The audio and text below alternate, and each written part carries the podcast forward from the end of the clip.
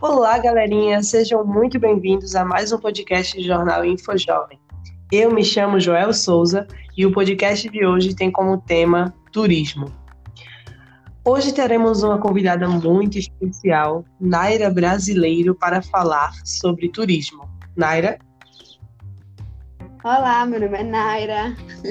É uma grande honra poder aqui trabalhar com o Jornal InfoJovem, né? Poder fazer esse podcast.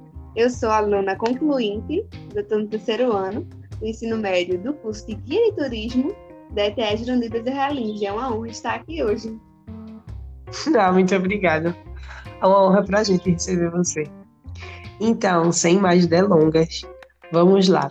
O podcast de hoje vai ser focado no turismo e vamos colocar questões simples sobre como o turismo foi afetado nessa pandemia diante de todos os acontecimentos que aconteceram esse ano. Então, Naira, para você, como a economia brasileira foi afetada devido ao congelamento das atividades turísticas na pandemia?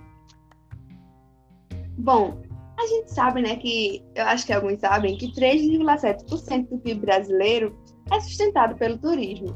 E assim, com essa pandemia, nós tivemos que fechar as fronteiras, a gente fechou os principais uhum. pontos turísticos, é, as praias foram fechadas, é, restaurantes que movimentavam também a, o, a economia. E assim, a gente perdeu isso. E de acordo com a CNC, eles estimam que 88 bilhões em todo o país já, já se, se perdeu por conta do turismo. Isso apenas nos três primeiros meses de pandemia. Então, assim, foi uma grande perda para o nosso país. Verdade, eu concordo. Foi um grande imprevisto, também diria, né? Tipo, algo Exato. que ninguém esperava. Então, provavelmente vai ficar com as consequências futuras. Mas, continuando, qual a tua opinião sobre como o turismo foi afetado diante da pandemia em Pernambuco especificamente? Ah, em Pernambuco foi muito afetado também. Assim, um grande atrativo da gente são as praias. As praias chamam muitos turistas. Demais. E assim, como elas foram fechadas, é grande parte do, da renda da população foi perdida. As pessoas que tinham bar na praia, vendedores ambulantes, eles perderam a, a fonte de renda deles. E até as pessoas de hotel, o, de, da hotelaria, perderam muito também. E assim, no São João, principalmente, foi parada a festa de São João do Caruaru Sim. por conta dessa pandemia. E era uma coisa que atraía muito turistas. Então, assim, é uma, foi uma grande perda para o nosso estado. Infelizmente. Concordo, concordo. Principalmente quando você menciona as pessoas autônomas, né? Que é. dependem desse trabalho, assim. Então, é uma situação muito complicada. Mas continuando, qual o intuito da criação do selo do turismo responsável lançado esse ano e como ele pode ser obtido? Bom, eu achei uma grande iniciativa esse selo. É, eu acho que o selo foi criado assim para que as pessoas se sintam mais seguras, né? Quando vão em, algum, vão em algum local, ou no restaurante, ou até no próprio hotel. Elas faz com que os turistas se sintam mais seguros. É, e só ganha esse selo quem está com todos os protocolos de segurança. Então, a empresa que quiser, ela entra no site, elas devem estar regulares no cadastro e depois elas só têm que preencher o formulário dizendo que se encaixa nos pré-requisitos e é só imprimir o selo. Aí isso faz com que os clientes se sintam muito mais seguros visitando o local. Sim. Principalmente agora que todas as atividades, eu não diria nem todas, eu diria que a maioria estão voltando, né? Então é, é algo muito importante. Exatamente. Uhum. Como micro e pequenos empreendedores prestadores de serviços turísticos podem se beneficiar desse selo? Eu acho que eles gostaram muito disso, porque assim, é um reconhecimento a mais que eles têm. E assim, uma pessoa que não conhece muito vai passar a ter mais confiança, eles vão ganhar mais visibilidade e credibilidade, né? Exatamente. Então, assim, se não era um local conhecido, vai passar a ser conhecido, né? Sim, verdade. É, de acordo com o turismo responsável, quais as novas normas para o guia e para o turista poderem realizar suas atividades novamente? Bom, como a gente sabe, né? As principais, as principais que devem ter em todos os locais são as limpezas das superfícies onde muitas pessoas passam, a renovação do ar, a medição de temperatura de todos, tanto clientes como funcionários, disponibilizar os cartazes com informações e precauções que as pessoas têm que ter, as orientações, e o controle das pessoas, assim, distância de fila, por onde a pessoa deve andar para evitar aglomerações. Isso. E também tem outros mais específicos, mas isso assim, esses mais específicos é para cada local, entendeu? Esse é o realmente que todo mundo deve ter. É o mais geral. Sim, entendo.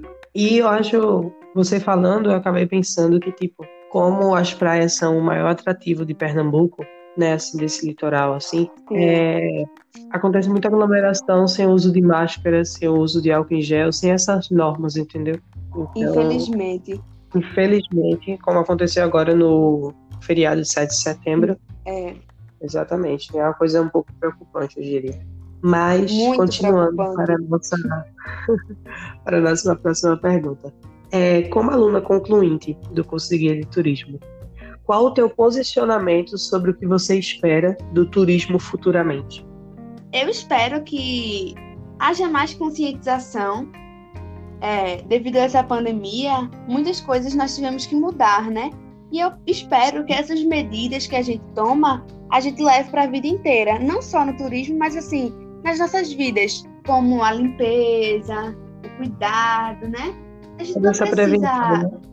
É, a prevenção, exatamente. Tem que prevenir também tantos outros, outros vírus, né? Okay, é, então, verdade. assim, eu acho que a prevenção é muito boa. E, assim, eu espero que o turismo se torne mais sustentável, como já vemos em muitos lugares, mas eu espero que tenhamos um aumento muito grande né, no turismo sustentável é, no ambientamento correto, socialmente viável e economicamente justo. Eu acho que esses são uhum. os três pilares. Sim, verdade. E eu espero, assim, que nós venhamos ser mais conscientes e ter mais empatia com o próximo no turismo, que eu acho que, assim, falta muito isso, de prestar atenção no guia, de Sim. realmente viver mais o local, de querer aprender é. mais sobre o local, não ser simplesmente um turismo de. um turismo para você pode tirar fotos e postar. Um turismo que as pessoas realmente vivenciem o local, queiram saber mais do local, tenham as experiências, visitem museus, visitem casas de cultura, que as pessoas realmente tentem viver, vivenciar mais a cultura do local que elas viajam. Eu acho isso muito importante e é uma coisa que nós estamos perdendo muito hoje em dia essa vontade Sim. de conhecer, vontade de aprender cultura.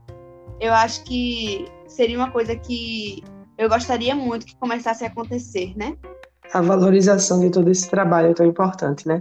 É, exatamente. Ok. É, partindo para a nossa última questão, que não vai ser bem uma pergunta, é, eu queria saber se você pode deixar uma mensagem para os alunos que estão iniciando o curso de, de guia de turismo tanto na, na ETE-JBL como em outro lugar. É, como aluna concluinte, você poderia deixar a mensagem de incentivo, de motivação para esse, esses alunos? Sim, claro. Então, gente, é, eu espero que vocês valorizem, valorizem o turismo, que vocês valorizem os professores, os nossos professores. Eu espero que todos os professores de turismo da nossa escola, eu sei que eles são ótimos, mas eu espero que todos os professores que forem ensinar turismo, eles tenham realmente paixão pelo que, é, pelo, uhum, pelo que ensinam.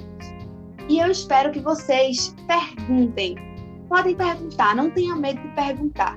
Pergunte tudo que dá na cabeça. Eu tenho certeza que lá na escola, nenhum professor vai se incomodar. Eles vão gostar mais ainda. Então perguntem, Sim, tirem dúvidas, interajam. É um conselho que eu dou muito grande. E outro conselho é o quanto as, é quanto às visitas técnicas, que são momentos muito importantes. E eu acho que assim, tem que se aproveitar até o último segundo. É, você chegar num lugar, olhar, ouvir a explicação, fazer perguntas novamente. realmente tentar vivenciar aquele local e não simplesmente ir por ir. É, tem que absorver Sim. o conhecimento de quem está passando. É, e eu acho que assim, tem que vivenciar tudo, não deixar assim nada passar. Ah, perfeita, perfeita. Então, Nara, foi isso. Gente, foi isso. Né? E meus agradecimentos enormes, Naira, agradecimentos do Jornal Infojovem por você ter participado hoje aqui com a gente, tá certo? Ai, muito obrigada. É um prazer meu. Hoje. E espero que você só cresça mais e mais. Né? Meus parabéns para você estar concluindo o turismo esse Ai, ano. Obrigada. E alunos formando da IPJBL terceirão. E é isso, gente. O podcast foi esse. Espero que vocês tenham gostado. E até a próxima. E tchau, tchau.